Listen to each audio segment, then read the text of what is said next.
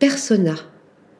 Le monde entier est un théâtre et tous, hommes et femmes, n'en sont que les acteurs. À ce célèbre vers de William Shakespeare, on sera tenté d'ajouter des questions existentielles dont bien des philosophes et des artistes se sont emparés. Qui sommes-nous au-delà du rôle que nous endossons et par-delà notre apparence? Quelle part de vérité contient l'illusion? Qui se cache sous le masque?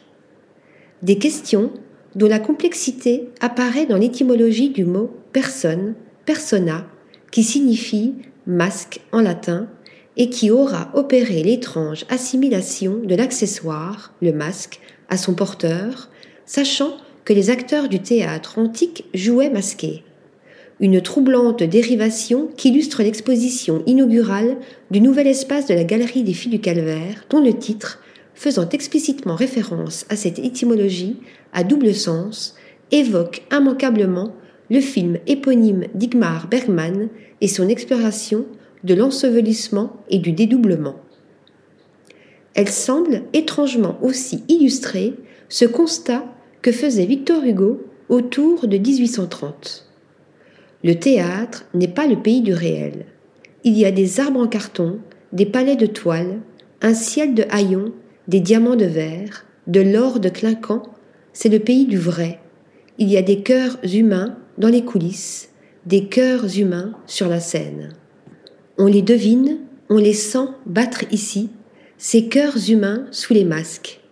Ainsi, des costumes à paillettes de mascarade photographiés par Charles Frégé et des broderies de sequins de Frances Goodman trop clinquants pour ne pas laisser transparaître ou deviner la face cachée du réel. Ainsi aussi du masque en PVC tronqué du Solid Boy disloqué de Kenny Duncan, ou des métamorphoses de Jérémy Cossimi transformant au pinceau les corps enveloppés dans des combinaisons seconde peau en statues photomatiques.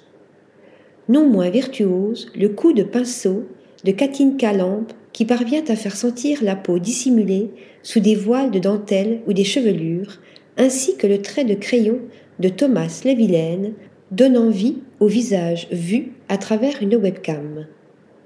Plus troublante encore, la vidéo de Jules Crayer empruntant un poème de Rainer Maria Rilke son titre When du der Traumer bist, bin ich dein Traum.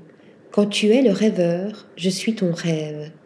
D'une beauté botticellienne, toute intemporelle, le visage impassible d'une jeune femme rousse se détachant d'un fond noir fait figure de masque tandis que s'animent les yeux et la bouche s'entr'ouvrant et se refermant pour avaler et recracher des bourdons en boucle.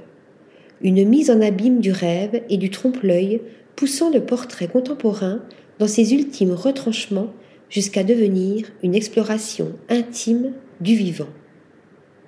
Article rédigé par Stéphanie Duloup.